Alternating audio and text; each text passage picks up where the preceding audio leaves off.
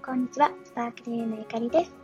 本日も TCA ラジオをお届けしていきたいと思います。本日は、やりたいことがコロコロ変わっちゃう人はというテーマでお送りしていきます。この TCA ラジオでは、ゆるくワンランク上を目指す働き方をコンセプトに、企業副業コンセプタントのゆかりが、ふわっと軽く、でもロジカルなビジネスレッスンをお届けしています。ということで、えっと、やりたいことがコロコロ変わるというテーマなんですけれども、その前に、あの、今日ですね、初めて AirPods を、AirPods を試してるんですよね。今までは、あの、ピンマイクをですね、実は購入していて、やっぱラジオっていうか、音声配信するからには、なんか音質が悪すぎると良くないだろうっていうふうに思って、ピンマイクを使ってたんですよ。なんですけど、こう歩きながらとか、えっ、ー、と、まあ、普通に電話したりとか YouTube 撮ったりとかっていう風にするときに、やっぱなんかこう、ピンマイクを、あの、有線で繋いでたんですけれども、無線じゃないとちょっとやりづらいなっていう風に思ったので、AirPods 使ってみました。ということで、ちょっと今日の音声はいつもと違うんじゃないかなっていう風に思うので、後で自分でも聞いてみたいなという風に思っています。で、ちょっとね、話が取れちゃったんですけど、ね、AirPods すごい大人気なので、なんか Amazon のセールみたいなのやってる時にすごい買おうと思ってたんですけど、速攻で売り切れて、で、なんか、第2弾みたいな時に買いました。旦那さんが教えてくれて。ということで、ちょっとね、あの、お話しそれましたが、やりたいことがコロコロ変わっちゃう人っていうことで、あの、お話ししたいと思います。えっ、と、起業とか副業とかに限らずなんですけど、なんかこれやりたい、あれやりたいっていう風にやりたいことがいっぱい浮かんでくる方って いらっしゃると思うんですね。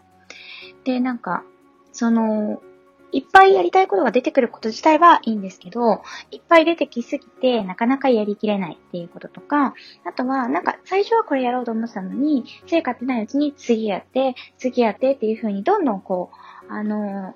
変わっていくやりたいことが変わっていくので、なかなか最終的な成果につながらないっていう方もいらっしゃるんじゃないかなと思います。結構転職市場とかだとジョブホッパーとか言われて、あの、ジョブをホッピングするっていう、あの、仕事をですね、コロコロ変えちゃうっていう人ですね。で、結構転職市場でやっぱり懸念されたり、すぐ辞めちゃうんじゃないかって懸念されたりするような方ですね。で、本当に転職に限らず、えっと、キャリアを築いていくのに、ある程度、あの、成果出るのって期間がかかったりするじゃないですか。キャリアっていう観点では。なので、あの、このコロコロ変わってなかなか成果につながらないよっていう方の、なんか対策法みたいなのを今日はお話しできたらなというふうに思います。で、これをお話ししようと思ったのは、実際私自身もそうだからなんですよね。すごいやりたいことがコロコロ変わってしまって、えっ、ー、と、なんかこれやりたいなと思ってて、やってる間に飽きちゃって違うことやりたくなったりとかするタイプなんですよ。なので、あの、そういう、まあ私もそういうやりたいことがどんどん出てきちゃうタイプだからこそ、生徒さんに似たような方がいると、あ、もったいないなってすごい思ってしまう。ので、なんかそんなことを話してきたらなと思います。ね、なんかよく私がやってる方法と、あと生徒さんにやってみて効果的だった方法なんですけど、いくつかご紹介していきたいと思います。まず一つは、やりたいことがコロコロ変わること前提で、まず動かなきゃいけないので、まず一個目は、やるって決めたことを、いつまでどのくらいやるのかを先に決めるということです。これは、なんか、ただ思いつきでやると、あの、また思いつきで違うことをやりたくなってしまうので、まず A っていうやることを決めたら、なぜ A をやろうと思ったのか。で、その逆算思考で、じゃあだとしたら A をどのぐらい期間、またはどのぐらいの成果が出るまで頑張ってやるのかっていうことを決めるということなんですよね。例えば私の場合は、副業で、あの仕事をしてし始めて、週末記事をし始めた時に、一番最初ファッションの分野で起業したんですね。で、えっ、ー、と、今はあのビジネスの分野を教えていたりするんですけれども、このファッションの分野も、ある程度長くはやったんですよね。2、3年？もね。なんかちょっと忘れちゃったんですけれども、なんかやっぱりそれは自分でそれをやるからには、あの、習い始めた時からそうだったんですけれども、ファッションの資格というか学校に通い始めた時から、これをなんか、まあ、お金かけて学校に通っているからには、ちゃんと自分で仕事にできるまでは、ちゃんとやりたいなっていうふうに思ってたんですね。で、あの、本業にするかどうかっていうのはその時点で全然決めていなくって、まず仕事としてやってみて、自分がこれを、なんだろうな、あの、一生の仕事にしていくのに、好きかどうかを判断しようっていう気持ちだったので、っと、好きかどうか判断するためには、ある程度お金をいただけるようになってみないとわからないっていうふうに思っていたので、目的をその自分がこの仕事を極めていくのかどうかを判断するっていうことにおいて、そのために、やっぱりなんか、一人二人ね、あの、お客様を抱えただけでは、全然わからないので、ちゃんと自分が予約を開けている日数分、お客様がきちんと入るっていうところまでは育てたいなっていうふうに思っていました。で、最初の、初めて1年とかは本当になんか無料でやっていたりとか、えっ、と、知人にしかやっていなかったりとかしたんですけれども、最終的に、あの、週末企業っていう枠内では、あの予約がどんどん埋まって、あの、キャンセル待ちがありがたいことに出るようになってきたんですよね。でそのタイミングで自分の働き方だったりとか、あと、やっぱり、なんかファッションというよりは、そのキャリアとか、その人の内面をもう少し長い目線で見たいなというふうに思ったので、仕事内容を変えたということになります。その間もなんかいろいろやりたいなと思ったことはあったんですよね。同じファッションでも診断っていうメニューをメインでやってたんですけれども、診断だけじゃなくて、同行ショッピングやってみようかなとか、なんかセミナーみたいなのやったらいいんじゃないかなとか、もうポンポンポンポンアイデアは浮かんできてたんですけれども、まず決めたもの、で、お客様がもうついたメニューっていうのを、なんかあまり変えすぎると、ちょっとお客様的にも、なんかこの人、何やってる人なのかなって分からなくなっちゃうかなっていうふうに思ったので、あの踏ん張りどころですよね。我慢してそこをやり続けたという形になります。で、これで言えるようになんかある程度、何、何のためにこれを選ぶのか、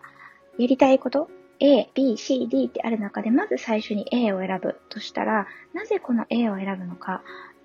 うんと、A を選んでどこまで行きたいのかっていうゴールをある程度設定しておくといいんじゃないかなっていうふうに思います。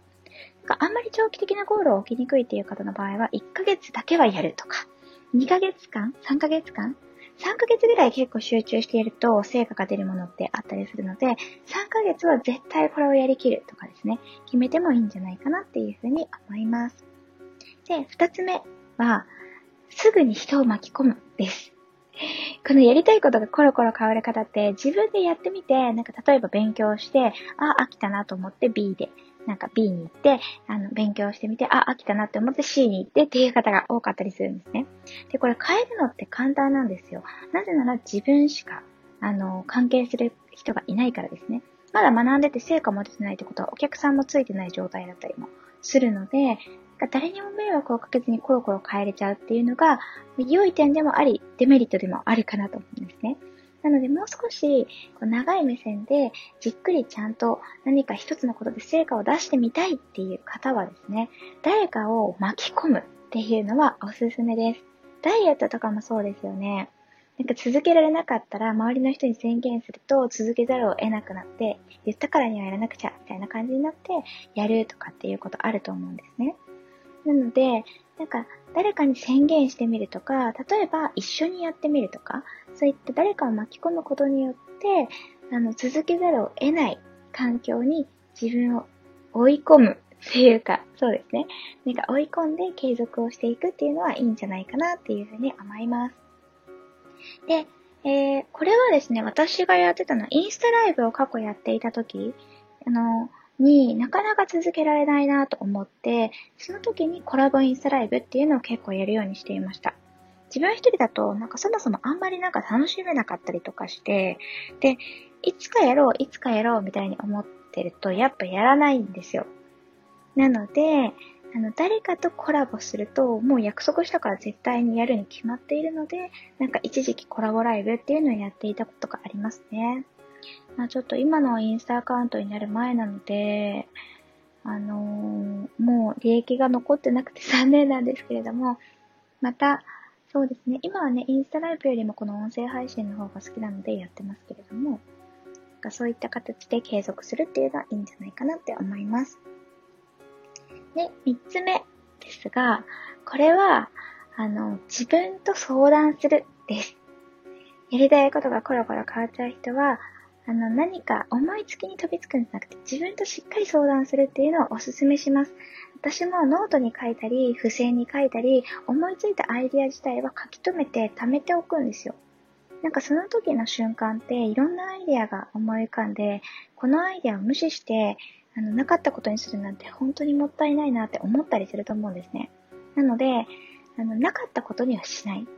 思いついたタイミングとか、アイディアがポワって湧いてるタイミングは、ちゃんとノートに書き留めて、こういうことがやりたい、ああいうことがやりたい、こんなことやってみたい、とかですね。なんかもう楽しいじゃないですか、書いてると。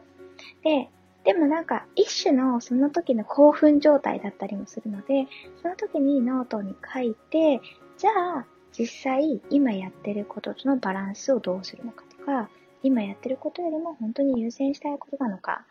で、その A、B、C っていう選択肢がある中で、最終的には自分どうなりたいんだっけ？っていうことを、ちょっといろんな角度から検討するっていうのがおすすめです。ちょっと一番目のね、選択と似てるかもしれないんですけれども、結構ノートに書いたり、あのメモを取るっていうことはすごい大事なことだなっていうふうに思いますね。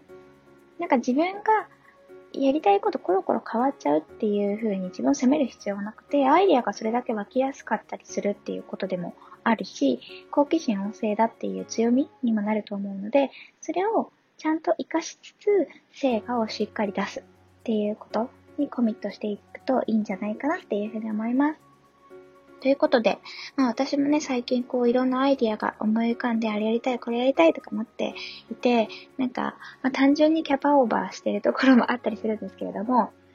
あのー、そんな自分自身にも言い聞かせながら、同じようにやりたいことがコロコロ変わっちゃう方でも、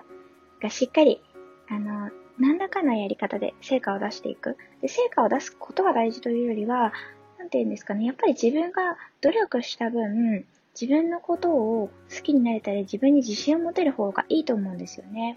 なんか、すごいいろんなことやってるし、努力してるのに何の身にもならなかったら、やっぱりなんか私ってちょっと、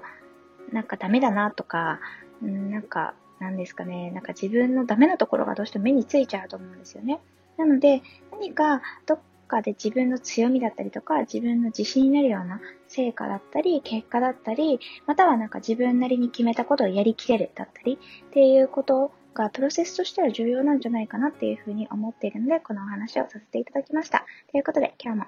聞いてくださってありがとうございました。では、また次の音声でお会いしましょう。バイバーイ。